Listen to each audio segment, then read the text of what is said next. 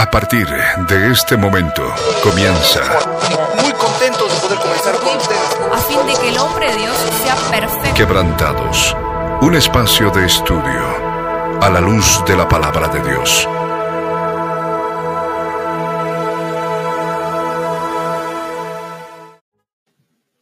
Muy buenas tardes, amados oyentes. Sean bienvenidos una vez más a nuestro programa Quebrantados. Estamos en esta preciosa tarde junto con Diego, con Flor. Bienvenidos chicos al programa.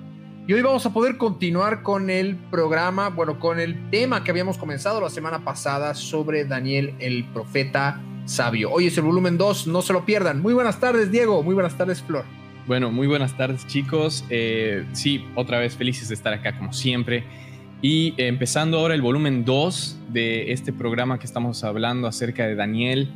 Eh, vamos a terminar de contar todas las cosas que el Señor le reveló, todas las cosas que Él hizo y lo que nos muestra cómo Él era, cómo vivía, eh, eh, para ahora aprender de Él. Así que bueno, vamos a continuar en pasajes hermosos, ¿no? Amén. Buenas tardes chicos, buenas tardes a todos nuestros amados oyentes.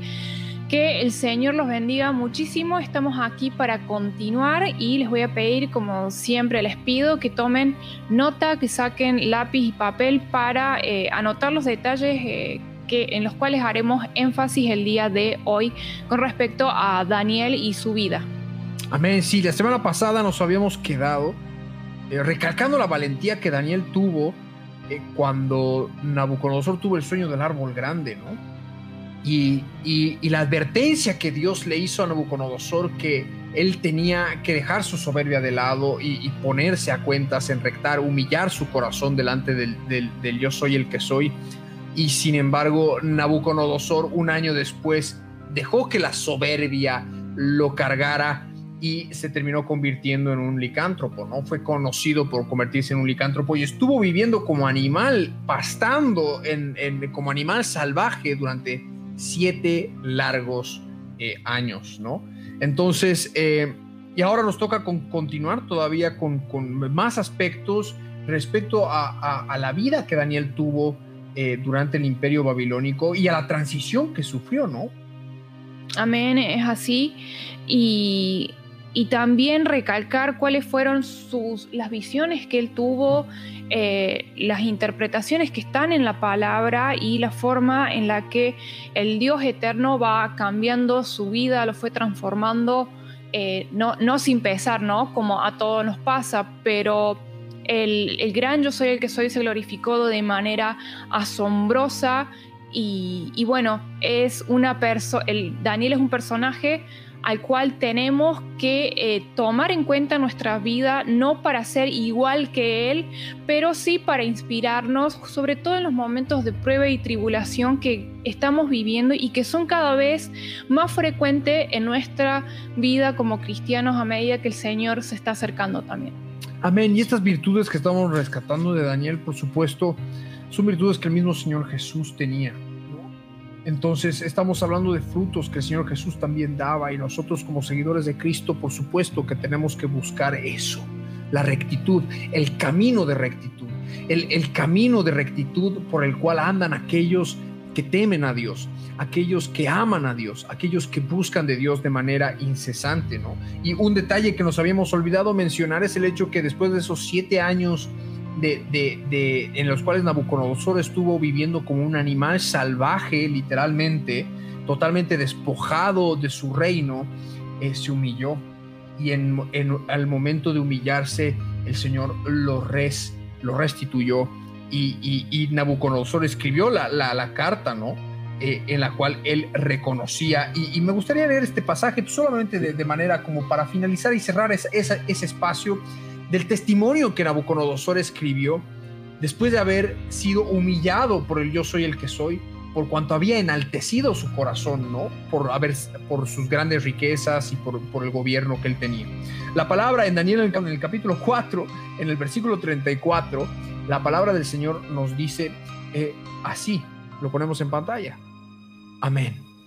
La palabra del Señor dice así, más al fin del tiempo, yo, Nabucodonosor, alcé mis ojos al cielo y mi razón me fue devuelta y bendije al Altísimo y alabé y glorifiqué al que vive para siempre, cuyo dominio es sempiterno y su reino por todas las edades. Todos los habitantes de la tierra son considerados como nada y Él hace según su voluntad en el ejército del cielo y en los habitantes de la tierra y no hay quien detenga su mano y le diga, ¿qué haces?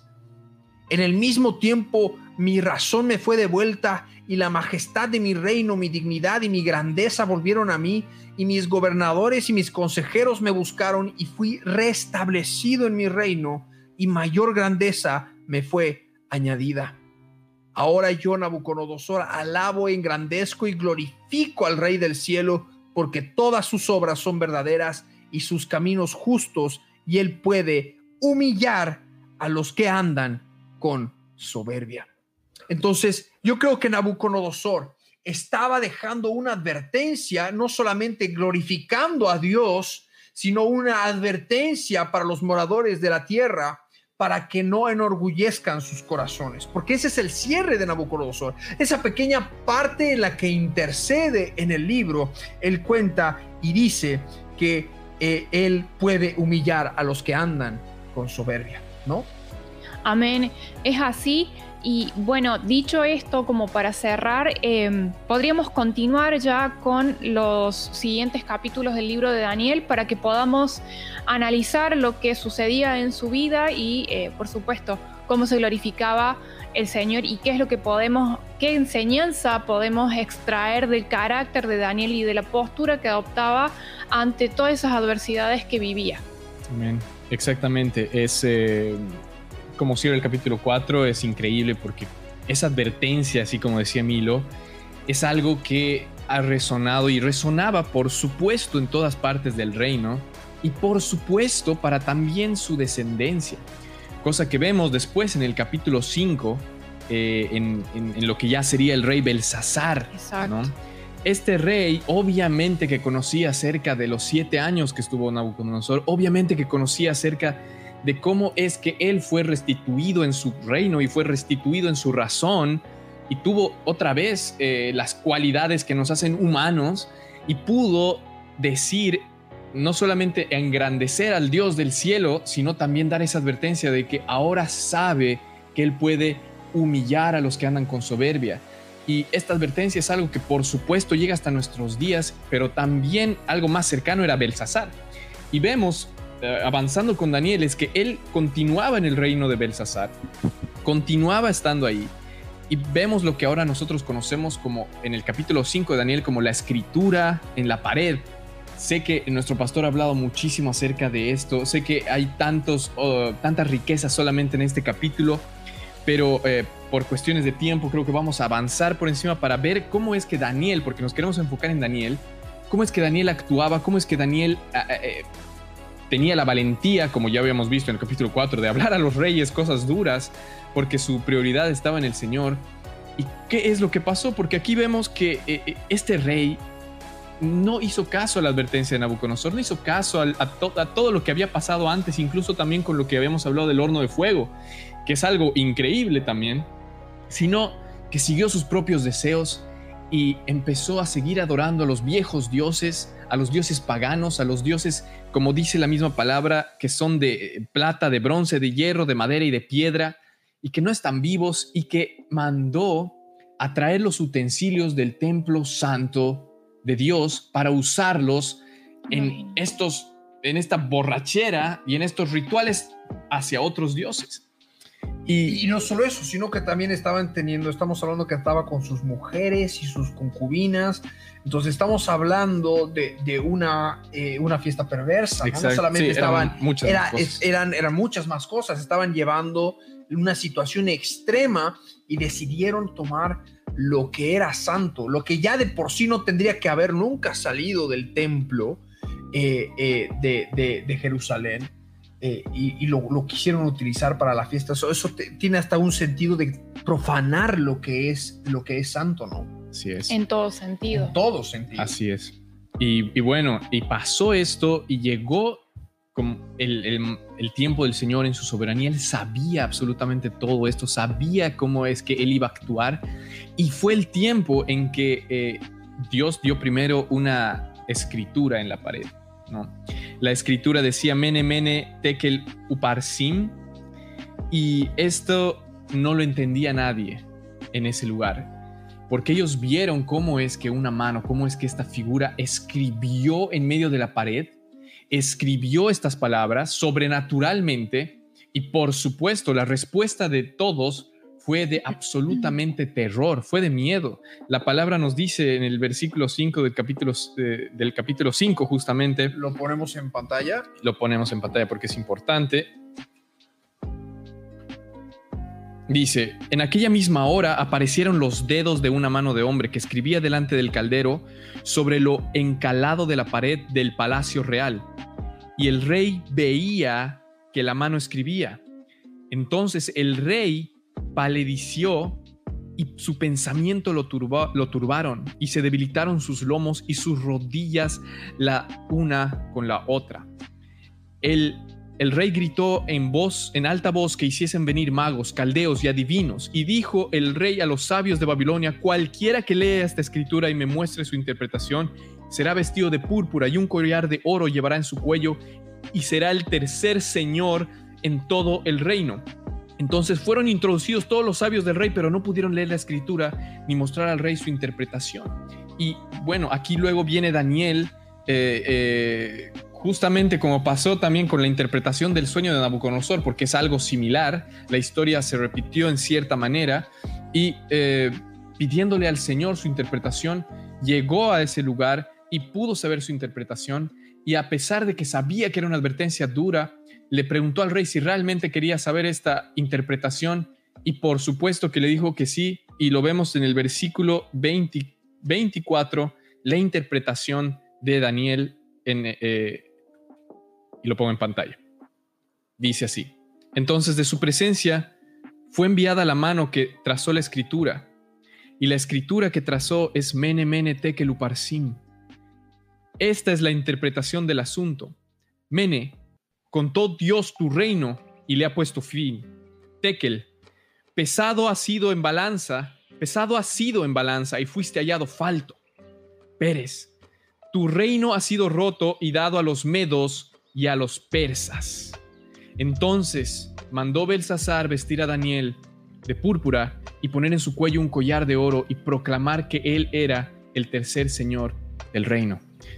Esta era una advertencia, ni siquiera una advertencia, era un el comunicado, era el veredicto que el Señor había dado contra Belsasar y contra su reino y lo había escrito en la pared, porque estaba escrito y así pasó. Y algo, algo que necesitamos entender es de que Belsasar no lo hizo con ignorancia, cuando hablo de la fiesta y de profanar los utensilios santos, porque él reconocía que Daniel tenía, al, al- al- como dice, a los espíritus de los dioses santos en su interior. Y eso quiero leerlo en la palabra que dice en, en el capítulo 5, en el versículo 13 de este mismo capítulo, que dice, entonces, lo ponemos en pantalla, entonces Daniel, entonces Daniel fue traído delante del rey y dijo el rey a Daniel, ¿eres tú aquel Daniel de los hijos de la cautividad de Judá que mi padre trajo de Judea?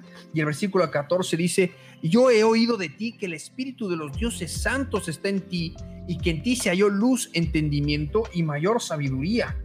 Y ahora fueron traídos delante de mí sabios y astrólogos para que leyesen esta escritura y me diesen su interpretación, pero no han podido mostrarme la interpretación del asunto. Y podemos leer hasta ahí, los que quieren por supuesto continuar lo pueden hacer, pero yo me quería concentrar en esto, es decir, Belsasar sabía de que Daniel era traído de Judea, sabía toda la historia y sabía de dónde había sacado los utensilios santos que estaba profanando para adorar a sus propios dioses. Y cuando Daniel se presentó delante de él, él reconoció que era mejor que todos los que estaban, que todos los sabios del reino en su momento. Entonces, el pecado que cometió Belsasar delante de Dios eh, eh, fue terrible porque lo hizo a sabiendas. Y eso es algo que se tiene que eh, eh, discernir. Si bien estamos analizando la vida de Daniel, creo que está firmemente relacionada. ¿Y qué pasó con Daniel? Daniel no tuvo temor del hombre, sino que directamente ya le dijo, o sea, toma, quédate con lo que te, porque, porque Daniel ya tenía por el espíritu la revelación de lo que iba a suceder desde Nabucodonosor, que iba a venir después el reino de los, de los pechos y de los brazos de plata. Entonces, Daniel, por supuesto que le dijo, tú, tú, lo que tú deseas y tus regalos sean para ti, él rechazó formar parte del tercer reino, o sea, que no le importó, pero le dio la interpretación de, la palabra y en esa misma noche eh, Babilonia fue tomada por los medos, por Gobrias, ¿no? que en la Biblia es conocido como el rey, como el rey Darío. Dice, la misma noche en el versículo 30 eh, del capítulo 5, la misma noche fue muerto Belsasar, rey de los caldeos, y Darío de Media tomó el reino siendo de 62 años. Que esto ya históricamente, bueno, nosotros sabemos de que fue Gobrias, el rey Darío de Media, Gobrias de Media, estuvo gobernando durante un año hasta que Ciro entró en eh, Babilonia, ¿no? Entonces, eh, esto es, eh, bueno, otro detalle más que podemos, que podemos destacar, ¿no? De, la vida de Daniel y de la experiencia que él tuvo que tener. Yo creo que para él no ha debido ser para nada fácil tener que decirle momentos antes de la caída del, del, imperio babilónico a Belsasar que, bueno, el reino había sido despojado y de sus manos, porque su padre, Nabónido, estaba en su, en su casa de verano en, en otra ciudad, ¿no? Entonces, em, eh, son detalles que tenemos que tener en cuenta. Así es. Así es. Eh, o sea, pecó deliberadamente, como quien dice, y, esta fue la consecuencia. Y el Señor en su, en su eternidad también lo sabía, ¿no? Exacto. Porque mientras él estaba cometiendo ya la mayor de las iniquidades, fue el momento en el que Gobrias estaba, estaba por entrar. O sea, en esa misma noche era, fue el, punto, el Señor sabía cuándo él iba a firmar su sentencia por su mal corazón. Y ahí inmediatamente le hizo saber que estaba mandando el veredicto con la mano ahí escrita y Daniel el intérprete estuvo ahí demostrando que era el mejor, seguía demostrando su excelencia y superioridad por sobre todos los demás sabios, magos y astrólogos que tenían en su momento en el imperio babilónico. Exacto. Amén. Amén. Entonces, Después de que Gobrias conquista y por supuesto Belsasar queda derrotado, es asesinado, Gobrias eh, conquista eh, la, provincia de Babilonia, la ciudad de, Babilonia, y, aquí es donde se, vemos otro aspecto y, ya de un, en la vida de un Daniel ya grande, ya mayor, ya no estamos hablando del muchacho que fue traído de Babilonia, estamos hablando que ya sobrevivió varios reinados hasta llegar a Belsasar. ¿no? Y creo que por lo menos hay cuatro reyes de por medio entre ellos, ¿no? Algunos habrán gobernado unos años más y unos años menos, pero Daniel ya era, eh, ya era adulto, ya era grande cuando sucedió esto de, de, la invasión de, Darío, el Medo, como le está conocido en la palabra, a, Babilonia, y se dio el complot contra Daniel. Aquí es cuando empezaron a perseguir a Daniel y, bueno, es, es, es uno de los aspectos más impresionantes en los cuales eh, el Señor reveló su poder y su misericordia para con la vida de Daniel, porque esto nos da pie de entrada a lo que fue Daniel en el foso de los leones, ¿no, chicos? Sí. Así es, y, de nuevo se vio envuelto en, esto de, de, los chismes de que no podían hallar vicio o defecto alguno de, en él, pero sin embargo lo, quería, lo querían hacer tropezar porque era una persona muy, muy estimada por los reyes. Y estamos hablando de que son reinos enemigos a lo que, a lo que era en ese entonces eh, Judá, de donde fue tomado Daniel, pero él era muy estimado, lo tenían... Eh, lo tenían atendiendo siempre los asuntos del rey. ¿Y qué es lo que dice? Voy a empezar a leer lo que es Daniel en el foso de los leones para que, que vayan entendiendo qué era lo que sucedía en ese entonces. Si lo vas a leer desde el versículo 10, yo quisiera dar como una pequeña introducción a lo que pasó. Darío entró y se armó un complot y la palabra habla de que eh, había, Darío había constituido 120 sátrapas que gobernarse en, todo el reino y sobre ellos tres gobernadores, de los cuales Daniel era uno. Imagínense. Entonces, a quienes estos sátrapas diesen cuenta para que el reino fuese perjudicado, pero Daniel mismo era superior a estos sátrapas y gobernadores porque había en él un espíritu superior. ¿Qué espíritu superior? El Espíritu Santo de Dios morando, derramado en su vida, por eso era superior. No porque él haya sido, por supuesto, sí, era, era un muchacho especial, pero porque buscaba del Señor, pero reconocían que él tenía un espíritu superior porque el yo soy el que soy estaba con él, ¿no? Y el rey pensó en ponerlo por sobre todo el reino, imagínense. Pero los gobernadores y los sátrapas estaban buscando ocasión para hacerlo caer. ¿Por qué? Porque el rey reconocía cuando cuando una persona tiene las capacidades, y esto lo, se lo puede aplicar en cualquier campo del mundo, lo puedes aplicar en deporte si quieres, cuando una persona tiene determinadas aptitudes que lo hacen resaltar por sobre los demás, el hombre en su naturaleza caída tiende a envidiar, ¿no? Nacen las envidias, los celos, los pleitos, las contiendas, los chismeríos, y esto es lo que ocurrió con los gobernadores y los atrapas, que empezaron por envidia a confabular en contra de Daniel y no lo podían encontrar nada, o sea, trataban de encontrar hasta en su vida privada, o sea, querían ver si tenía vicios o lo que fuere, y no lograban encontrar algo con que acusarle, ¿no? Entonces, eh, eh, eh, para acusar a Daniel relacionado al reino y no podían hallar ocasión alguna o falta porque él era fiel y ningún vicio ni falta fue hallado en él. Entonces, Daniel también era fiel seguramente con el dinero que administraba, porque era un gobernador. Entonces, estamos hablando de, un, de un, varón fiel en todo sentido de la palabra. Y, ellos estaban buscando esta ocasión para acusarle. Entonces, ¿qué es lo que pidieron? Que todos adorasen a Gobrias, al rey Darío. ¿No? Como dice en el versículo 6, y esto sí lo podríamos poner en pantalla, no sé si lo tienes ahí y lo vamos poniendo. Dice, entonces estos gobernadores y sátrapas se juntaron delante del rey y le dijeron así, rey Darío, rey Darío para siempre vive, ¿no? Todos los gobernadores del reino, magistrados, sátrapas, príncipes y capitanes han acordado por consejo que promulgues un edicto real y lo confirmes, que cualquiera que en el espacio de 30 días demande petición de cualquier dios u hombre fuera de ti, oh rey, sea echado en el foso de los leones. ¿Y qué dice el versículo 8?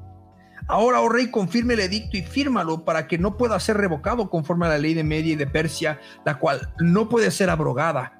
Y le hicieron firmar, pues el rey Darío firmó, como dice el versículo 9, el edicto y la prohibición. Entonces, ¿qué vinieron los sátrapas? Sabían de que Daniel era metódico en su vida de oración.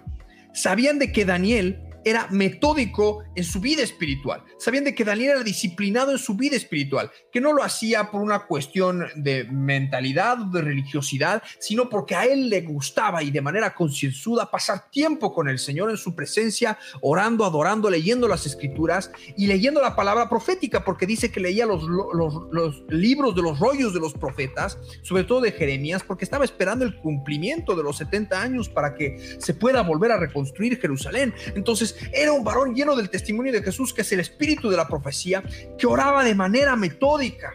Y ellos, al no conocer, al no tener al mismo Dios, porque estamos hablando de eh, un imperio que tenía muchos dioses, ¿no? Eran totalmente politeístas. Y, Daniel, y Daniel servía a un solo Dios. Y ellos dijeron, hicieron esta trampa como diciendo, no, como los reyes también en medio y persa, que esto, esto forma parte también de, creo que si mal no me equivoco, de la cultura de los pechos de, brasa, de, pechos y brazos de, plata, vienen eh, em, la práctica de la prosquinesis, que es postrarse delante, adorar a los reyes como dioses. Entonces, esto se estaba repitiendo en ese momento.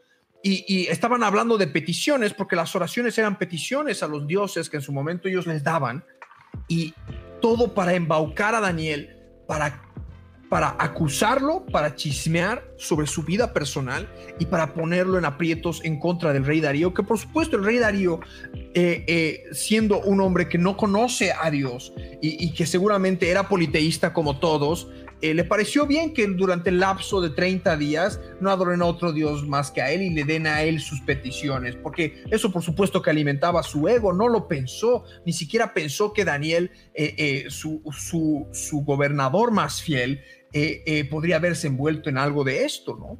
Y ahí es donde se da la historia de Daniel el Foso de los Leones. Así es, y bueno, voy a leer lo que es el versículo 10 para para ilustrarles lo que, lo que sucedió. La palabra del Señor dice así, cuando Daniel supo que el edicto había sido firmado, entró en su casa y abiertas las ventanas de su cámara que daban hacia Jerusalén, se arrodillaba tres veces al día y oraba y daba gracias delante de su Dios como lo solía hacer antes. Entonces se juntaron aquellos hombres y hallaron a Daniel orando y rogando en presencia de su Dios. Y fueron luego ante el rey y le hablaron del edicto real. ¿No has confirmado, edicto, que cualquiera que en el palacio de, eh, de 30, que en el espacio de 30 días pida a cualquier dios u hombre fuera de ti, oh rey, sea echado en el foso de los leones? Respondió el rey diciendo, verdad es confirme a la eh, conforme a la ley de Media y de Persia, la cual no puede ser abrogada. ¿Qué es lo que sucedió? Después de esto, el, rey, cuando se enteró de, cuando pensó en Daniel, obviamente se puso triste, pero estas personas siguieron manipulando la voluntad del rey. Cuando más adelante vamos a leer lo siguiente, dice, eh, Daniel 6.14 nos dice, cuando el rey oyó el asunto, le pesó en gran manera y resolvió librar a Daniel y hasta la puesta del sol trabajó para librarle. Pero aquellos hombres rodearon al rey y le dijeron, sepas, oh rey, que es ley de Media y de Persia, que ningún edicto u ordenanza que el rey confirme puede ser abrogado. Entonces el rey mandó y trajeron a Daniel y le echaron en el foso de los leones. Y el rey dijo a Daniel, el Dios tuyo, a quien continuamente sirves, él te libre. Y fue traída una piedra y puesta sobre la puerta del foso, la cual selló el rey con su anillo y con el anillo de sus príncipes para que el acuerdo acerca de Daniel no se alterase. O sea, miren cuán maligno eran sus corazones que hasta, hasta ahí llegaron, hasta manipular la voluntad del rey, porque era muy, como les dije, Daniel era muy estimado, era un siervo excelente en todas las cosas que hacía, tanto cuando trabajaba para el rey como en los asuntos del Señor. Él, él era excelente en todo, pero estas personas malignas llegaron hasta ese punto. Y después, y después sigue, o sea, lo pueden leer en casa, pero acá hay otro versículo que quiero resaltar, que es Daniel 6, 20. Dice, y acercándose al foso llamó a voces a Daniel con triste y le eh, con, con voz triste y le dijo, Daniel, siervo del Dios viviente, el Dios tuyo, a quien tú continuamente sirves, ¿te has podido librar de los leones? ¿Y por qué le preguntaba? Porque estaba totalmente afligido por lo que Daniel estaba viviendo. Como dijo Milo, fue algo que no pensó que a Daniel le pudiera afectar. Amén. Amén. Y, está esto, ¿no? Que, que, Darío realmente se afligió. La palabra dice que hasta ayunó y, y, se le fue el sueño, no durmió durante toda la noche porque realmente estaba afligido. Pero, ¿cómo se manifiesta la gloria y la misericordia de Dios? Darío sabía de que Daniel era fiel a su Dios, ¿no? En, en, un, en, un, en, un, un imperio politeísta como era el Medo Persa y sabía que Daniel era totalmente eh, monoteísta porque tenía su Dios, un único Dios al cual Daniel le servía.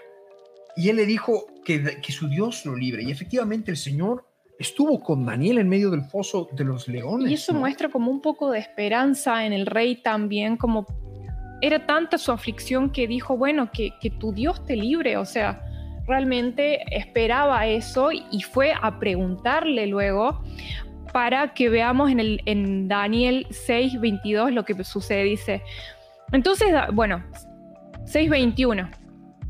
Entonces Daniel respondió al rey, oh rey, vive para siempre. Mi Dios envió su ángel, el cual cerró la boca de los leones para que no me hiciesen daño, porque ante él fui hallado inocente y aún delante de ti, oh rey, yo no he hecho nada malo y, me quebranto porque es hermoso lo que sucedió. O sea, imagínense también el terror que puede sentir una persona al verse rodeada por los leones y sin embargo el Dios inmensamente grande que tenemos envió su ángel, que ese no es un detalle menor, y lo libró y lo protegió. Amén. y el Señor estuvo ahí con él en la noche, ¿no? Exacto. ¿Y qué, ¿Y qué hizo el rey? El rey, bueno, y esto, es, esto tiene que ver En la palabra, lo que uno siembra cosecha y, y siempre vamos a cosechar las consecuencias de nuestros actos. Y si sembramos el mal, Amén. vamos a cosechar el mal. Y si sembramos dolor, vamos a cosechar dolor. Y si sembramos tinieblas, vamos a cosechar tinieblas. Y si estamos tratando de sembrar muerte, como hicieron estos gobernadores, estos sátrapas, eh, vamos a cosechar muertes. Porque eso es lo que pasó. Después lo que hizo fue Darío, y eso lo pueden terminar de leer en casa, que dio la orden y fueron traídos aquellos hombres que habían acusado a Daniel.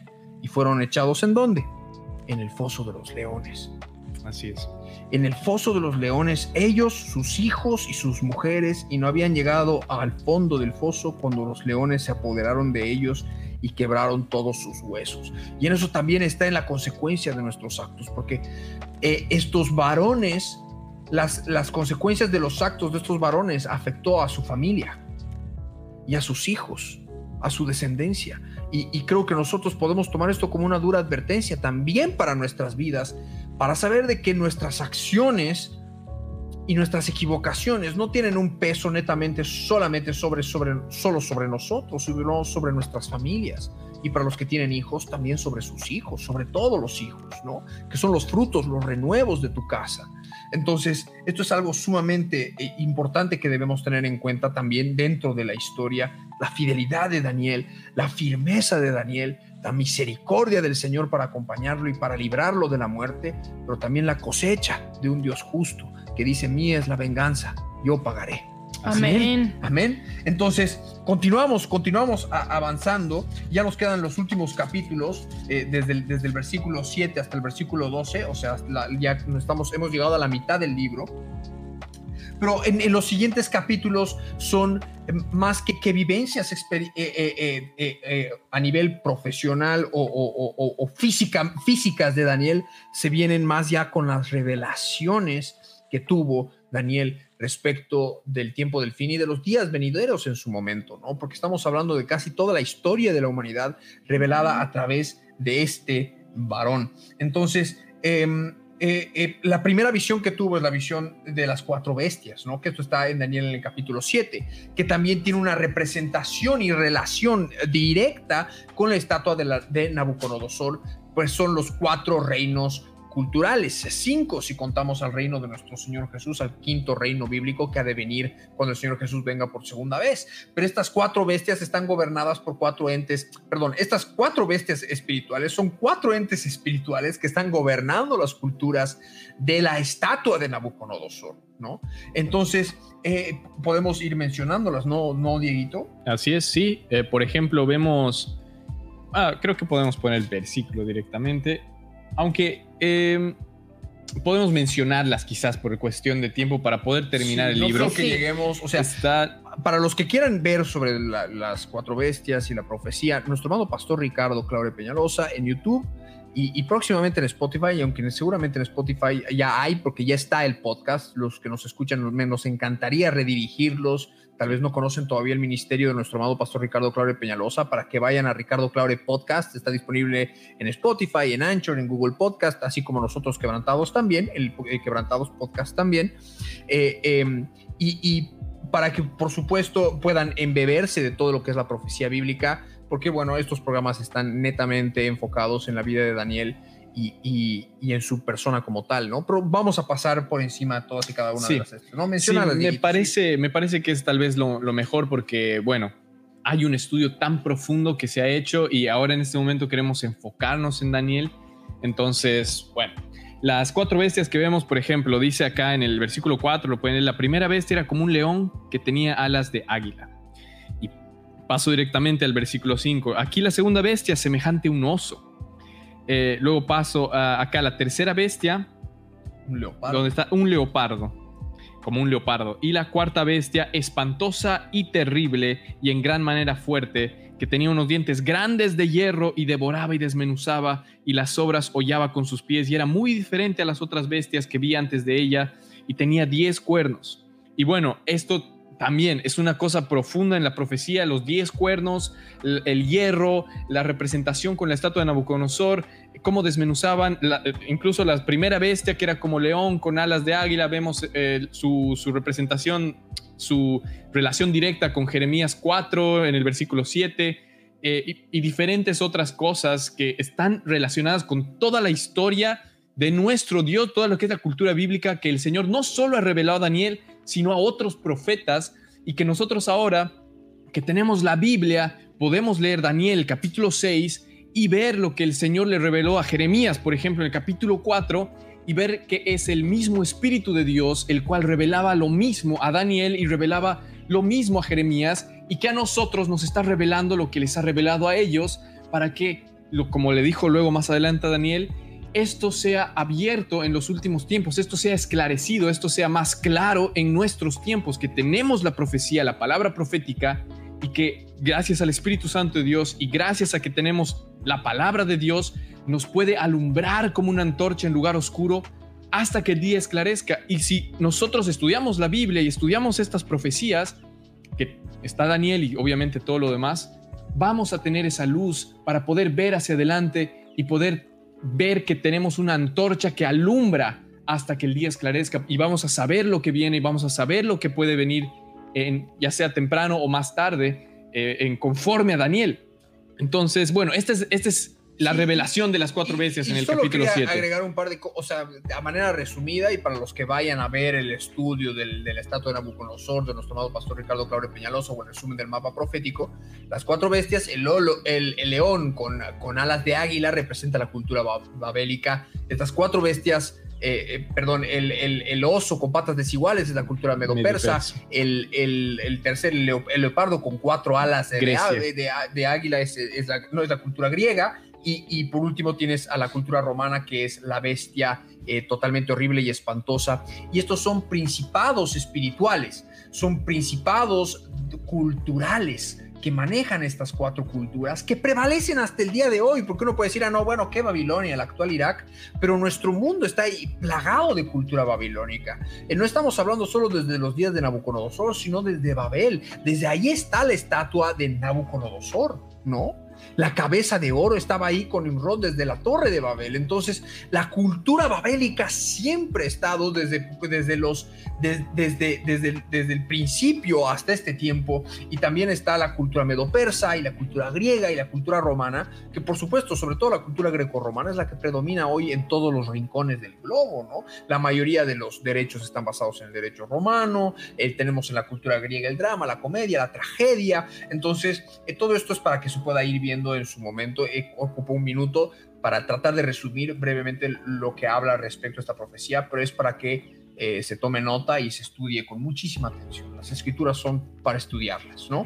Y podemos pasar, eh, bueno, estaba la interpretación de la visión, pero después está en el capítulo 8, Daniel tuvo otra visión, tuvo otra revelación, ¿no? Y esto fue durante el reinado de Belsasar, o sea, estamos hablando de antes de la caída del rey, del rey Belsasar, que, Daniel tuvo la visión del macho cabrío, eh, ¿no? Y ahí sí, no sé si, nos, bueno, podemos tratar de resumirlo un poco, ¿no? Sí, eh, tuvo la visión del, carnero y el macho cabrío y uh, tuvo la visión de justamente cómo estos se enfrentaban y uno sobrevivía sobre el otro y lo destruía y después sobre este salían cuernos y unos cuatro cuernos que iban a los cuatro eh, lados del mundo. Y cuadrantes. Cuadrantes del mundo. Y, y, esto hizo que Daniel obviamente no entienda, pero busque la interpretación. Y como siempre, como es, es el Señor, mm, cuando revela algo, da su interpretación. Y la interpretación que le dio a Daniel fue, bueno, es algo que pasaba con, acerca de media, medio, Medo Persia y Grecia y cómo es que este, este que iba a sobrevivir, el gran cuerno, era, por ejemplo, Alejandro Magno, que iba a derrotar este imperio, iba a venir sobre este imperio, y después de este imperio, el cuerno grande que estaba en su más grande esplendor iba a morir, y sobre este cuerno iban a nacer cuatro diferentes cuernos, cuatro diferentes reyes que iban a expandirse sobre toda la tierra, y es, tiene relación a lo que decía Milo en cuestión de, por ejemplo, estas cuatro bestias en la estatua de Nabucodonosor que hasta el día de hoy prevalecen no solamente en cuestiones de nación o de nombre, sino que se han introducido en la cultura y cada una de ellas absorbiendo a la otra y mezclándola con sus culturas. Es por eso que hoy día vemos eh, templos que tienen la arquitectura eh, eh, griega con un poco de romana, con muchas cosas así que, bueno, se ha estado introduciendo en la, en la historia. Ahora, la, la, interpretación esta de Daniel fue certera y fue verdadera y se puede comprobar con hechos, libros históricos, ya que este era el primer rey de Grecia, Alejandro Magno, y cuando murió, por ejemplo, cuando habla del cuerno grande que está en su máximo esplendor y que murió fue tal cual como murió Alejandro Magno. Fue cortado el cuerno. Fue cortado, y, y salieron cuatro cuernos más que eran los cuatro generales que justamente tenía Alejandro Magno, que los cuales en la historia se dividieron el reino y cada uno de ellos tuvo un reino específico dentro de Grecia, los cuales eran esos cuatro cuernos que estaban en los cuatro cuadrantes de la tierra que se expandieron, por supuesto, a todo, el, mundo. A todo el mundo. Y, fue, fue certera y fue una cosa hermosa, verdadera. y que la gente, los historiadores y todos ustedes que lean este capítulo y se van a sorprender. Porque es la revelación de nuestro Dios, dando, dándosela a Daniel directamente, escrito hace miles de años, y que ahora con la historia podemos comprobar y decir, esta profecía era tal cual como pasó en la historia. Y nosotros estamos viviendo ese tiempo en el que los cuatro cuernos de la cultura greco-romana, del macho cabrío, de la cultura griega, del príncipe de Grecia, han colmado toda la tierra y que desde un cuerno, de uno de los cuatro cuernos del cuadrante norte-occidental, porque conforme a la profecía tienen que leerlo, está en Daniel capítulo 8 y los que quieren saber más, vayan a Ricardo Claure Podcast o a Ricardo Claure en YouTube y vean los videos porque es mejor verlos con imágenes para realmente entenderlos mejor con toda la data histórica y demás, para poder conocer un poco más. Eh, pero estamos viviendo en ese tiempo en que de esos cuatro cuernos que, que, llenan toda la tierra, de uno de ellos sale uno, un cuerno pequeño que crece mucho al sur y al oriente hacia la tierra gloriosa, ¿no? Y, llega a ocupar, entonces quiere decir que es del norte occidental eh, del hemisferio de la tierra, ¿no? Eh, de donde, donde estamos nosotros ahora y que, bueno, por supuesto sabemos que el extremo norte occidental está en, el continente norteamericano, en, eh, en, su, en su esquina, en, el, en lo que vendría a ser el estado de Washington, ¿no? Entonces, en la ciudad de Seattle más específicamente, si queremos ir a un lugar geográfico, ¿no?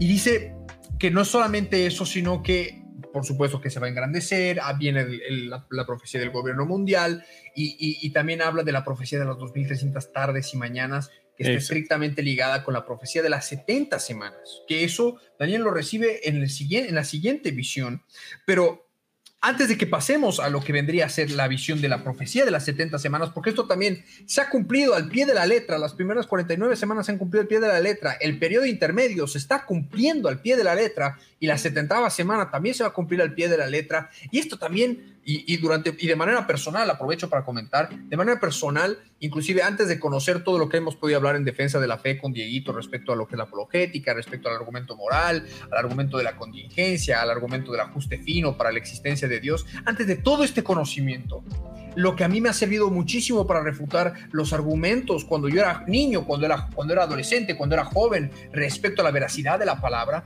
era en el cumplimiento de la profecía de las 70 semanas de Daniel y cuando veíamos el cumplimiento profético ante nuestros ojos, ante nuestros propios ojos, ¿no? Como por ejemplo el florecimiento de la higuera y tantas otras cosas. Entonces, para mí es fundamental la profecía de las 70 semanas, la cual Daniel la recibió y, y quisiera resaltar cómo la recibió. O sea, ¿Qué estaba haciendo Daniel en el momento en el que recibió esta profecía? Porque no es que Daniel estaba en el palacio charlando, atendiendo sus asuntos, encargándose de las cosas del reino y de repente le vino la visión, como podría haber pasado con tal vez en otras, en otras eh, revelaciones que ha tenido. Creo que cuando el de Macho Cabrío le estaba caminando y le apareció la visión y estaba eh, en, un río y, y todo eso, ¿no? Pero en este caso específico, para la revelación de la profecía de las 70 semanas, estamos hablando de la llave de la llave, porque el Señor Jesús en Mateo capítulo 24 decía que aquel que lee Daniel entienda. Estamos hablando de la llave que nos iba a permitir a nosotros que vivimos en este tiempo del fin, poder descifrar la profecía bíblica para poder preparar nuestros corazones, como, como, como dice la palabra, tenerla como una antorcha en un lugar oscuro, como decía Isaías, poner las cosas en orden delante del Señor, como el Señor lo ha hecho para anunciar lo que viene y, para, eh, y lo que está por venir. Eh, eh, Daniel estaba quebrantado. Daniel estaba orando. Daniel estaba con su corazón rasgado delante del Señor.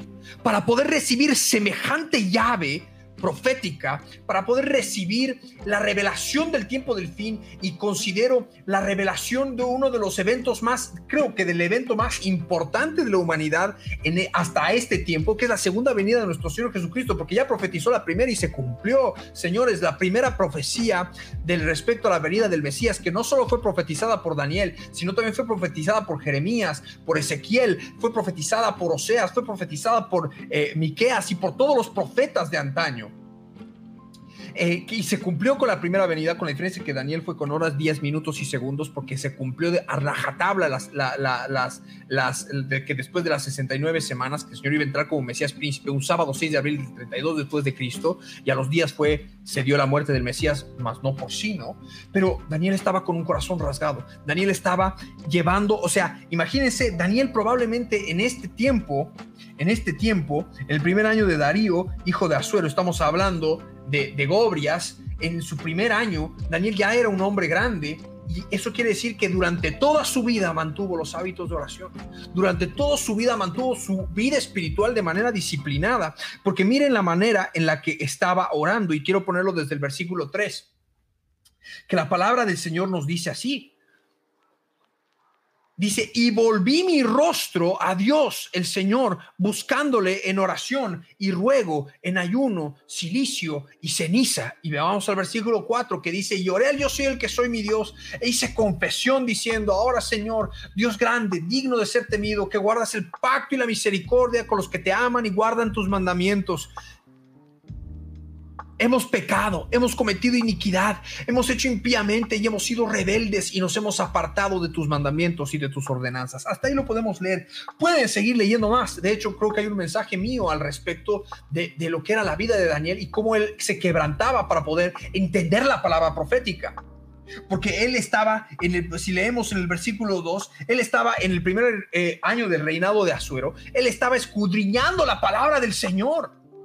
Él estaba viendo en, el, los libros, mirando atentamente los libros, el número de años que habló el Señor al profeta Jeremías. O sea, Daniel no solamente llevaba una vida espiritual disciplinada, en este caso orar tres veces al día, como, como, como cuando lo acusaron, sino de que él leía, escudriñaba la palabra y buscaba revelación y entendimiento y estaba tratando de ver el acontecimiento en su momento de lo que estaba pasando para ver el cumplimiento de la palabra profética. Y esto es algo que nosotros tenemos que vivirlo también en nuestra vida. Esta porción de nuestra vida, esta porción de la palabra se tiene que hacer vida en nuestra vida, en el sentido de que también tenemos que estar prestos para escudriñar la palabra, sobre todo la palabra profética en este tiempo del fin en el que estamos viviendo, pero no solamente eso, Daniel no solamente estaba atento a la palabra profética, no solamente estaba atento a los libros para ver el cumplimiento de la palabra profética, sino que también hacía confesión. No solamente confesaba sus pecados, como muchos cristianos hoy, por supuesto, lo, lo tenemos que hacer. Cada día tenemos que tomar nuestra cruz, negarnos a nosotros mismos y seguir a Cristo,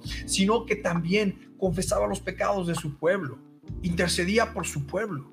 Y en esto se parecía mucho a Nehemías también, que Nehemías era un hombre quebrantado delante de Dios y por eso también yo, yo, los había puesto como opciones a uno u a otro, porque estamos llegando a, a, la parte esencial de lo que yo quisiera recalcar de Daniel, que es, que es su vida espiritual, que es su escudriñar la palabra, una pasión por ver que el cumplimiento de la palabra profética, que es como una antorcha, para él era una antorcha que alumbraba en el lugar oscuro. ¿Quién iba a estar esperando 70 años para el cumplimiento de la profecía de Jeremías, para poder volver, para, para añorar el retorno? Y aún así no sabemos si Daniel pudo retornar, ¿no? Con, junto con Nehemías y demás durante, el durante el gobierno de, de, de, de Artajerjes. Así es. Así es, pero eh, Daniel no, no lo hizo solo por él, digamos, lo hizo por su pueblo y esto es también lo, lo, destacable, que él oró, quebrantó su corazón, ayunó y rogó al Dios eterno y confesó su pecado y el pecado de su pueblo. Él afligía su corazón por ese pueblo que estaba en cautividad justamente por ser un pueblo rebelde, por ser un pueblo que no escuchaba a los profetas de ese entonces y es lo que acontece con muchos cristianos el día de hoy que no escuchan y no leen y no quieren saber nada de la palabra profética porque creen que así van a tener una mejor vida. Entonces, esto es importante destacar y también, bueno, luego de que él aflige su alma, eh, viene lo que es la profecía de las 70 semanas. Dice, aún estaba hablando y orando y confesando mi pecado y el pecado de mi pueblo Israel y derramaba mi ruego delante de yo soy el que soy mi Dios por el monte santo de mi Dios. Aún estaba hablando en oración cuando el varón Gabriel, a quien había visto en la visión al principio, volando con presteza, vino a mí como a la hora del sacrificio de la tarde. Y me hizo entender y habló conmigo diciendo, Daniel, ahora he salido para darte sabiduría y entendimiento. Al principio de tus ruegos fue dada la orden y yo he venido para enseñártela porque tú eres muy amado. Entiende pues la orden y entiende la visión y ahí viene lo que es la, profecía de las 70 Exacto. semanas, entonces, imagina la palabra con la que recibe, ¿no? Eres bien amado, pero ¿por qué, era, ¿por qué Daniel era amado? Porque algunos van a decir, no, porque él era predestinado y la habían elegido para ser amado. Pero vemos acá la actitud que tenía Daniel. Estaba en oración, en ruego, en ayuno, en ceniza, buscando del Señor, escudriñando la palabra. Entonces, ¿cómo el Señor no va a amarnos? Si nosotros no lo buscamos como Daniel lo buscaba? ¿Cómo el Señor no nos va a revelar si la palabra habla de que si pedimos Él nos va a dar? Y muchos tal vez solo se concentran en pedir la casa o en, o pedir el trabajo, que, que, no digo que esté, que esté mal pedir o pedir que le vaya bien en las cosas, pero también pedirle al Señor revelación, sabiduría, entendimiento respecto a su palabra. Ese es el clamor principal de Daniel.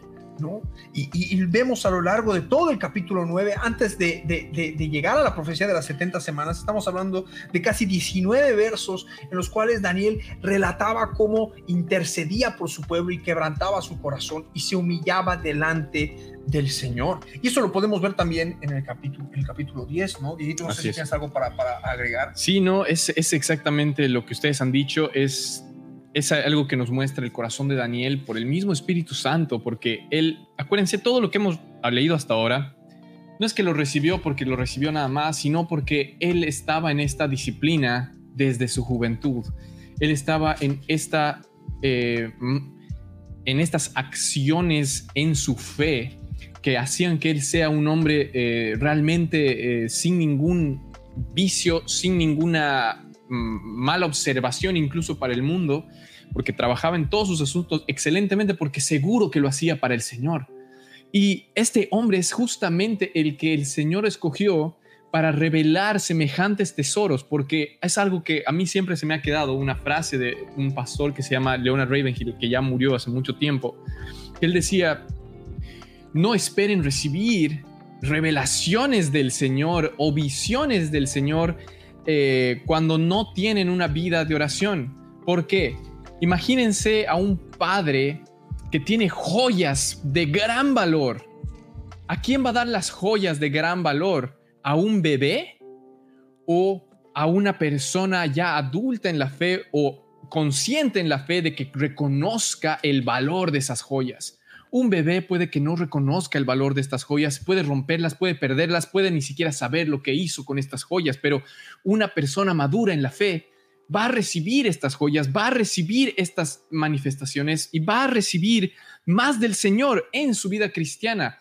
¿Y cuál es la base de todo esto? Es justamente el tener la comunión con el Señor, que es la oración, es el escudriñar su palabra, es el conocer a Dios, porque la vida eterna es eso, conocer a Dios. Y Él se ha revelado en su palabra, el verbo, la Biblia. Entonces es lo que Daniel hacía. Y Daniel tiene una cosa que también yo pensaba en este, en el capítulo 9, es que tiene el mismo espíritu que tenía Pablo. Cuando eh, Daniel habla de hemos pecado, hemos hecho mal, hemos hecho iniquidad, él se incluía y se hacía parte de estos pecados porque él se sentía también un pecador en necesidad de un salvador, no era alguien que se creía justo. ¿Y qué era lo que decía Pablo? Yo, el jefe de los pecadores, el primero entre todos los pecadores. E incluso de los apóstoles soy el abortivo él no se consideraba a sí mismo como más grande. Es más, él nos enseña a considerar a los demás como más grandes a nosotros. Incluso los que tal vez ni conocían a Dios, porque nuestra meta era agradar a Dios, no agradar a los hombres ni a nosotros mismos. Entonces ese era el corazón de Daniel y que gracias a eso vienen las revelaciones, era muy amado, como decía Milo, y vienen las revelaciones, las 70 semanas, y podemos ir avanzando luego en el capítulo 10, la visión de Daniel junto al río, que es igual otra visión. Bueno, vamos a ir ahorita viendo estas, el rey del norte en el capítulo 11, eh, el rey del norte y del sur, y podemos ver en el capítulo 12 ya la revelación también de la resurrección de nosotros como creyentes en lo que han subtitulado como el tiempo del fin. Y es ahí donde acaba el libro de Daniel. Eh, y podemos obviamente ver estos últimos capítulos en estos minutos. Pero pienso que lo que nosotros queremos hacer y lo que quiero que queden todos ustedes es la vida de Daniel como una persona íntegra, una persona que, que hacía algo en su intimidad, en sus eh, lugares oscuros, en sus momentos más difíciles, en los momentos con más miedo, porque estoy seguro que Daniel tenía miedo, como decía Flor en La Fosa de los Leones, ¿quién no tendría miedo? Es normal que tengamos miedo, pero nuestra confianza en el Señor tiene que sobrepasar ese miedo. Entonces, eh, este era Daniel, y ese, justamente por esa disciplina y por todo esto que hacía en el Señor y buscaba el rostro del Señor, recibía estas revelaciones que por supuesto, tal vez él no las entendía, como dice la misma palabra, pero que estaban escritas con un propósito. Y es lo que vemos en Mateo 24, que el Señor dijo, eh, el que lea Daniel entienda, ¿no? Entonces es una orden. Y luego veíamos que Daniel no entendía, pero era porque no era para su tiempo, era para nuestro tiempo. Y esos estudios están obviamente en las redes sociales, están, se van a seguir subiendo a Facebook, a YouTube, a todo esto, pero eh, lo que queremos resaltar de, esto es la persona de Daniel. Así es, y, la actitud que ha tomado a lo largo de su vida, que no fue para nada, para nada fácil. Y, y, quiero, quiero terminar, y, bueno, ya quedan solo apenas tres capítulos para hablar, pero son, son capítulos hermosos sobre, que podemos resaltar sobre la vida espiritual de Daniel, porque en el, en el capítulo 10 Daniel tiene una visión del Señor, el, Señor se encuentra con Daniel para darle revelación del tiempo del fin. Estamos hablando de una manifestación gloriosa del Hijo del Hombre, estamos hablando de Jesús encontrándose con Daniel, revelándose a él, y, y pero ¿cómo pasó esto? Daniel estuvo en un lapso de ayuno. Exacto. En el, capítulo, en el capítulo 10, en el versículo, en el versículo 1, vamos a leerlo solamente hasta el versículo 9. Eh, eh, y mira lo que dice la palabra. Dice, en el año tercero de Ciro, rey de Persia, fue revelada palabra a Daniel llamado Belsasar. Y la palabra era verdadera y el conflicto grande, pero él comprendió la palabra y tuvo inteligencia en la visión.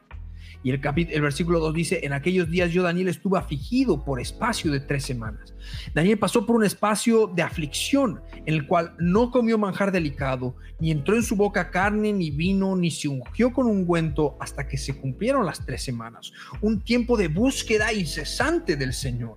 Y mira lo que dice la palabra en el versículo 4. Y el día 24 del mes primero estaba yo a la orilla del gran río Hekel, Hidekel, perdón, y alcé mis ojos y miré y aquí un varón vestido de lino y ceñido sus lomos de oro de ufaz. Su cuerpo era como de berilo y su rostro parecía un relámpago y sus ojos como antorchas de fuego y sus brazos y sus pies como de color de bronce bruñido y el sonido de sus palabras como el estruendo de una multitud. ¿A qué les hace recuerdo? Estaba viéndose como Juan lo vio al Señor Jesús vestido en gloria en su cuerpo glorificado. ¿Y qué sigue la palabra en el versículo 7? Y solo yo, Daniel, vi aquella visión y no la vieron los hombres que estaban conmigo, sino que se apoderó de ellos un gran temor y oyeron y se escondieron. Y el versículo 8 dice, quedé pues yo solo y vi esta gran visión y no quedó fuerza en mí. Antes mi fuerza se cambió a desfallecimiento y no tuve vigor alguno. Pero oí el sonido de sus palabras y al oír el sonido de sus palabras caí sobre mi rostro en un profundo sueño con mi rostro en tierra. Y ahí es cuando el Señor lo levanta. Ahí es cuando el Señor lo levanta, ¿no? Y le hace saber de que apenas él había, apenas había estado orando, como dice en el versículo 11, nos saltamos directo al versículo 11, después de que se puso de sus rodillas y lo puso en pie el Señor, dijo, y me dijo, Daniel, varón muy amado, está atento a las palabras que te hablaré y ponte en pie porque a ti he sido enviado ahora. Mientras hablaba esto conmigo, me puse en pie temblando. Imagínate pararte delante de la visión del Señor gloriosa y a estar con los pies temblando. Y el versículo 12, el semejante temor, ¿no? Y el versículo 12 dice entonces, me dijo Daniel, no temas, porque desde el primer día que dispusiste tu corazón a entender y a humillarte en la presencia de tu Dios. Fueron oídas tus palabras y a causa de tus palabras yo he venido. Mas el príncipe del reino de Persia se me opuso durante 21 días. Pero aquí Miguel, uno de los principales príncipes, vino para ayudarme y quedé allí con los reyes de Persia. Ese tiempo de aflicción, de ayuno que estuvo Daniel esas 21 días, también estuvo en guerra contra, contra el rey, contra el rey de, de contra el principado, el rey de Media. No, hasta que vino el, arcángel Miguel, ayudó al Señor, vencieron y pudieron darle la revelación a Daniel. O sea, pasó por un tiempo de guerra espiritual en el cual el Señor le reveló. ¿Y qué pasó después Daniel cuando sentía que le faltaban fuerzas? Le dijo, Señor, me faltaban fuerzas. Y cuando el Señor le habló, Daniel sintió que las fuerzas le volvían y le dijo, Señor, hable porque me has fortalecido. Y esto es algo que nosotros tenemos que entender, que tal vez en nuestra vida diaria, en nuestra, en nuestra manera de vivir, en nuestras experiencias diarias, hay veces que el cansancio nos puede llegar a agotar. Y podemos encontrar la fortaleza en el Señor. Cuando sentimos que nos faltan las fuerzas, podemos decirle, Señor, háblame porque me has fortalecido. Porque cuando el Señor habla nuestras vidas, Él nos fortalece. Y nosotros entender de que el Señor está dispuesto a venir a nuestra ayuda, a darnos encuentro en medio de la guerra, en medio de la tribulación, como lo estuvo con Daniel, desde el momento, como dice la palabra, en que disponemos nuestro corazón a entendernos, a entenderlo al Señor y humillarnos en su presencia a entenderlo a Él y humillarnos delante de Él. Y ahí es cuando viene su misericordia y viene su fortaleza. Y cuando sientes que te falta fortaleza para vencer una área en tu vida, sea lo que fuera, si sientes que te falta la fuerza de voluntad, busca del Señor y dile, Señor, háblame porque me has fortalecido. Empieza a considerar al Señor la fortaleza de tu vida. Empieza a considerar al Señor la fuente de la fortaleza, de la fuerza, de tu fuerza de voluntad. Ya no te apoyes en tu propia fuerza. Ya no te apoyes en tu propia fuerza de voluntad porque humanamente es imposible. Pero Dios, el mismo Señor Jesús lo dijo, que lo que es imposible para el hombre es posible para Dios. Y Él te ha de dar la fuerza y la voluntad para seguir adelante. Y como nuestro pastor nos lo ha dicho muchas veces, aunque te sientas solo, tú puedas seguir caminando, cantando y adorando y diciendo enamorado de Jesús, enamorado, enamorado de Jesús, enamorado de Él, enamorado de Él. En mi corazón tengo escrito Jesucristo de Nazaret. Y seguir cantando y avanzando en este caminar hasta que el Señor Jesús venga y lo que nos tenga que revelar. Hermano, hermana, estás buscando revelación, sea cual sea la situación o decisión que tengas que tomar en tu vida. Ha llegado el tiempo de ser como Daniel. Con todo lo que hemos podido mencionar y podemos cada uno mencionar qué cosas pueden resaltar del carácter de Daniel para ir aplicándolo en nuestras vidas. Amén. Amén. Es así, es hermoso, es, es eh, la vida de Daniel que tiene que ser un ejemplo para nosotros y vamos a tocar, por supuesto, otros personajes bíblicos eh, y van a darse cuenta ustedes de cómo es que el Espíritu Santo de Dios que trabajaba en Daniel es el mismo Espíritu que trabajaba en estas otras personas que vamos a estar leyendo. Es el mismo Espíritu de Dios que estaba en Jesús. Ese poder ahora vive en nosotros y es lo que Daniel esperaba, es lo que Daniel tenía la fe puesta en, Jesús, en ese, en ese príncipe, Mesías, que lo reveló el Señor en el capítulo 9, que habría de venir. Y algo que quiero resaltar de todo esto que hemos estado leyendo, Daniel, es que es lo que les dije hace rato, esa disciplina que él tenía podría parecer religiosa, pero lo que para el hombre, como lo dice la palabra, por fuera, por apariencias, puede ser una cosa, para Dios puede ser totalmente diferente porque Él ve el corazón del hombre. No era una religiosidad para Daniel, era una, un momento de comunión, un momento de intimidad con Dios, porque por supuesto que puedes hacer muchas cosas en el día y estar hablando con Dios, pero tener ese momento separado y todavía Él mantenerlo algo como sagrado, entonces era muy importante para su relación con el Señor. Y no solo eso, no solo la oración, sino, sino que vemos en todos los capítulos ¿no? de Daniel que él iba a las escrituras él iba y escudriñaba en las escrituras. Como dice acá, el Señor le reveló en el versículo 10, le dijo, Daniel, desde el momento que dispusiste tu corazón en entender y que te humillaste. ¿Y cómo dispuso su corazón en entender? No solo fue, bueno, ahora sí quiero entender y se quedó quieto, sino dijo, Señor, quiero entender, muéstrame. Y empezó a leer, empezó a estudiar, ver los números, por ejemplo, de lo que decía el libro de, Jeremías acerca de la profecía del cautiverio que ellos iban a, iban, a, estar. Y no solo Jeremías, por supuesto, sino que escudriñó otras cosas, otros libros, otra parte de lo que ahora nosotros tenemos aquí en la Biblia. Y es lamentable porque eh, nosotros como la iglesia no hemos hecho eso, no hemos estado haciendo eso. Eh, cada vez se lee menos la Biblia, se leen más libros acerca de la Biblia, pero menos la Biblia y tenemos que volver a tener el mismo espíritu de Daniel que decía, Señor, tú enséñame, muéstrame. Y iba a las escrituras y en comunión con el Señor, buscando al Señor, por supuesto que leía y leía y leía. Y, por, por, ejemplo, la, profecía de las 90, de, las 70 semanas, viene justamente después de escudriñar la palabra, después de haber leído todos los juicios del Señor que decía en Jeremías, ponerse en su rostro a orar y a, clamar por la liberación de todo su pueblo y por lo que había leído y entendido y escudriñado en Jeremías, y, por, y obviamente pedirle al Señor para que tenga misericordia y que se cumpla eso. Y como dice también la palabra, él no se sentía justo al nivel de soy mejor que los demás. Él sabía y que confiaba en el Señor, que él, él haría lo que él tenía que hacer con él. Pero se ponía al mismo nivel que los pecadores y decía, hemos pecado, lo hemos hecho, hemos cometido iniquidad, hemos dejado tus leyes por otras leyes. Y después de todo eso, viene la revelación de las 70 semanas.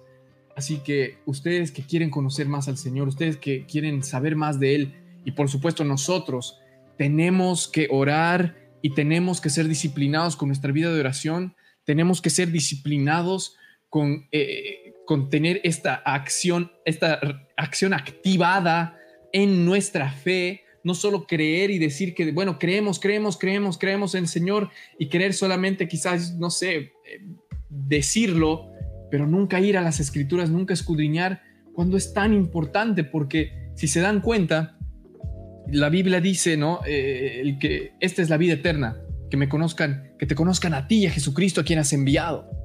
Ok.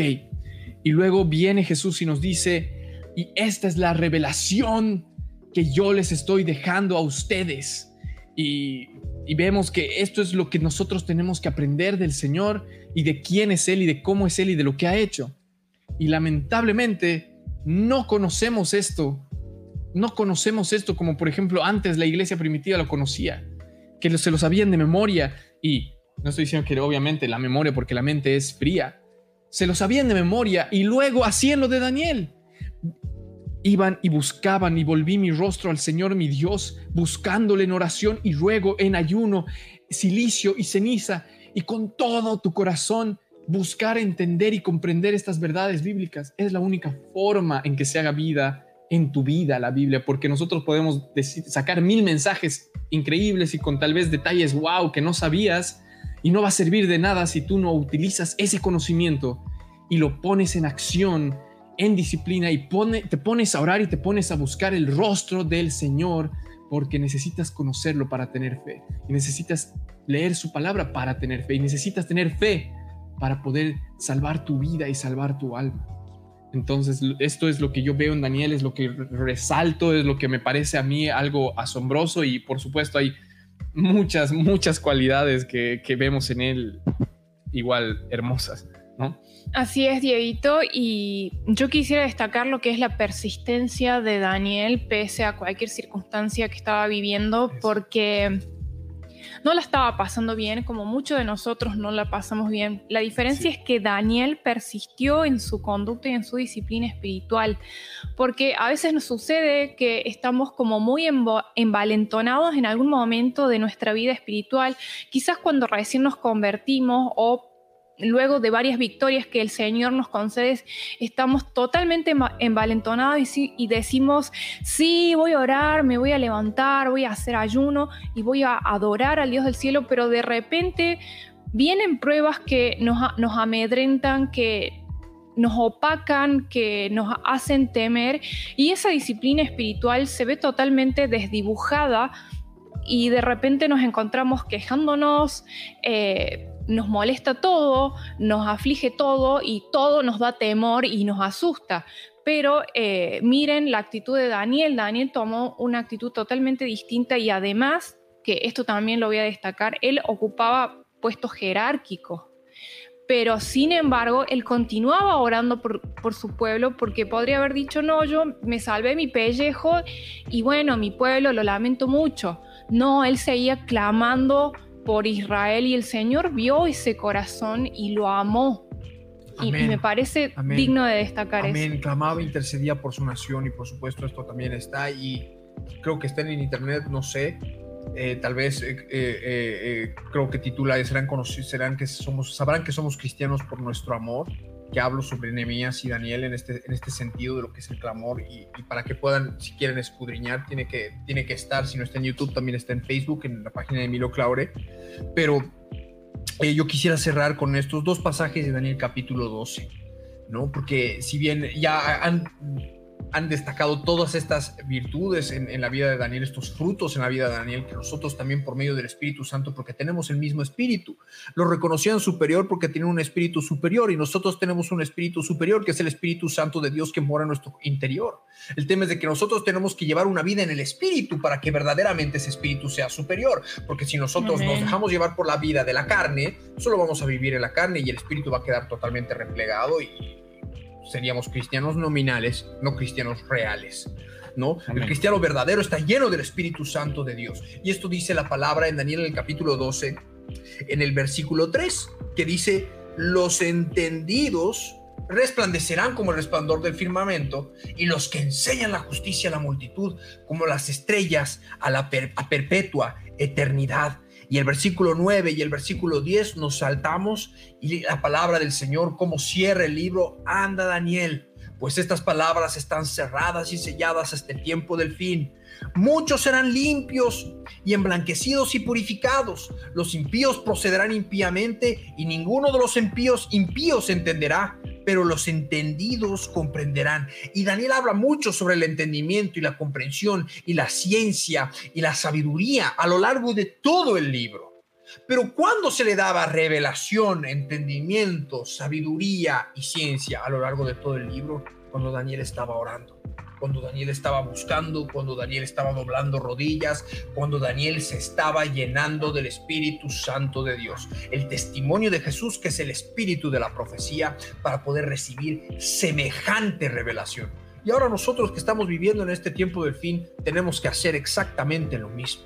Buscar con ayuno, con lloro, con lamento, para que nuestro Señor Jesucristo, con su Espíritu Santo, empiece a gobernar nuestros corazones y podamos alcanzar la santidad en el temor de Dios y podamos encontrarnos con Cristo en el aire. Creo que esa es nuestra meta. ¿No? Y aún si no llegáramos a la primera meta de ser arrebatados, el de poder ser preservados en los refugios hasta que el Señor Jesús seamos al segundo arrebatamiento o bueno, hasta que el Señor Jesús venga por segunda vez, pero la idea es formar parte del Hijo varón. Queremos ser arrebatados y ser tomados por dignos de escapar de lo que viene y de lo que está por venir por sobre la humanidad. Amados hermanos, creo que ha llegado el tiempo de que terminemos. Eh, amados oyentes, para nosotros ha sido un placer compartir de la vida de Daniel. Eh, personalmente, eh, es uno de los personajes de la Biblia, una de las personas de la Biblia a, quien yo tengo mucho cariño y cuyo libro he escudriñado muchos años, mucho tiempo. Realmente amo este libro y para mí ha sido un gozo el que hayamos podido compartir esto. Le doy gracias a los hermanitos que estuvieron votando en nuestras historias, que votaron por Daniel. Eh, espero que la próxima vez que volvamos a poner en pantalla ahí a Nehemías, lo hagan también por Nehemías porque eh, es hermoso es hermoso lo que podemos compartir respecto a la vida de este varón también, porque a él le tocó reconstruir a, Israel, a la ciudad de Jerusalén en medio de una fuerte guerra. O sea, mientras con una mano estaban construyendo el muro, con la otra mano estaban con, con escudos y con, y con armas para defenderse. Imagínense, ya lo vamos a tener tiempo para tocar, pero bueno, eh, amados sus despedidas y vamos cerrando el programa.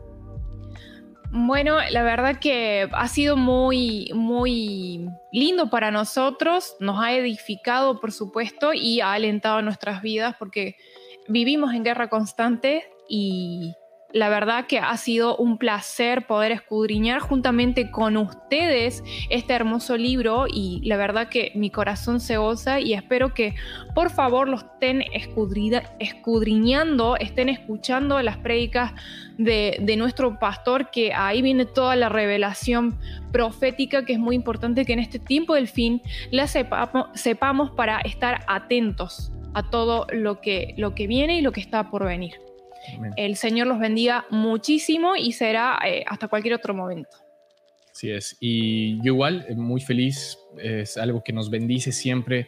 Cada vez que hacemos el programa es, eh, es, como siempre lo decimos, es para ustedes, pero también es para nosotros porque, bueno, es la palabra de Dios y nosotros estamos acá para hacer, para dar de gracia lo que hemos recibido, pero también recibimos en esta riqueza mientras compartimos. Y bueno, Daniel eh, quiero que se quede en sus corazones cómo él fue, cómo, qué es lo que hizo en medio de toda adversidad. Como decía Flor, nosotros nos encontramos en adversidad muchas veces y a veces estamos fuertes y decimos vamos a lograrlo, pero eh, la, la, perseverancia justamente puede que nos dure una semana y decimos, bueno, ya no aguanto más de una semana. Daniel aguantaba años, años y años y años y nunca perdió la fe en el Señor, nunca perdió la confianza, sino más bien siempre se fortalecía aún más. Así que mm, seamos como Daniel y por supuesto eh, estén atentos a todos los otros posts que vamos a estar haciendo porque vamos a estar dando noticias, vamos a estar dando aliento, vamos a estar escuchándolos, queremos que sigan eh, compartiendo cosas con nosotros, hablando, porque los estamos escuchando, porque nos interesa que esto se arme, entre una comunidad de, nosotros, de la iglesia de Cristo, para poder crecer los unos, los unos con los otros. Y que, bueno, estamos muy agradecidos con todos ustedes que nos están escuchando. Yo los bendigo a todos y cada uno de ustedes y me despido. Va a ser hasta la próxima. Amén, amados oyentes. Ha sido un placer el poder estar compartiendo este mensaje. La semana que viene vamos a estar arrancando con un nuevo personaje que quien ganó fue la, reina Esther, ¿cierto? Esther, sí. Es un personaje hermoso. Igual vamos a poder analizar muchos aspectos de su vida y sus virtudes como una, una mujer eh, realmente utilizada por el Señor para salvar a su pueblo en su momento. Eh, amamos a todos y a cada uno de ustedes, los que nos escuchan semana tras semana, ya sea a través de los auditorios Cristo Viene, donde se están retransmitiendo programas, bueno, nuestros primeros programas, o ya sea a través de las radios Cristo Viene, donde nos escuchan, o a través de los podcasts en Spotify, en Anchor, eh, en, Google Podcast, en, Radio Public, en Breaker, en Apple Podcasts para que verdaderamente, eh, y, a todos los que nos escuchan, por supuesto, en, Facebook también y en Instagram, les damos gracias por estar acompañándonos, por estar compartiendo la palabra juntamente con nosotros. Agradecemos que puedan estar compartiendo eh, los posts que vamos a estar subiendo, que estén dándole like. Eh, agradecemos que puedan estar compartiendo los programas con otras personas si creen que sean de su interés. esto nos, nos, ayuda muchísimo para alcanzar nuestra meta de, de tener nuestros primeros 10 mil oyentes eh, para este año. Ya llevamos por la mitad de año, ya llevamos por la mitad, ya hemos, por, hemos alcanzado los 5.000 seguidores en, en, Facebook y esperamos que poder alcanzar los otros, alcanzar los 10.000 para fin de año, si el Señor así nos lo permite, porque estamos con la misma meta, formando parte de este ministerio, desarmar el, alma de hasta el último hombre. Y hemos creado este programa Quebrantados con, con un formato un poco más juvenil, justamente para que podamos llegar a las nuevas generaciones, a la generación Z, a los millennials que nos pueden estar escuchando, que son compañeros de generación. Somos acá tres millennials eh, charlando. Y uno al medio. sí, sí, Diego está, Diego está exactamente al medio entre, entre los Z, entre la generación Z y los millennials. Pero bueno, este programa lo hacemos con mucho amor, con mucho cariño y porque queremos ayudar a los jóvenes a fundamentarse en Cristo Jesús en este tiempo del fin en el que estamos viviendo y, a predicar la palabra del Señor, no solamente con nuestros actos, no solamente con nuestra forma de ser, sino también con las palabras y con el conocimiento de la verdad. ¿No? Con la predicación del Evangelio tal cual y como está escrito, que es la predicación del arrepentimiento de pecados para perdón, para restauración y para salvación a través de nuestro Señor Jesucristo y solamente a través de Él. El Señor Jesús los bendiga muchísimo a todos y a cada uno de ustedes. Estoy mirando la cámara equivocada. El Señor Jesús bendiga mucho a todos y a cada uno de ustedes y ha de ser, por supuesto, hasta cualquier otro momento en este tiempo del fin. Los amamos. El Señor los bendiga mucho. Hasta este instante Eh, la Biblia no ha pasado de estuvimos con sí, tu sí, programa, Timoteo Quebrantados. 3, Lo que tenemos que 16. entender es que cuando tomamos la Biblia... Será hasta un nuevo encuentro en la línea del tiempo. Para seguir conociendo más detalles de la Biblia, un tesoro real y verdadero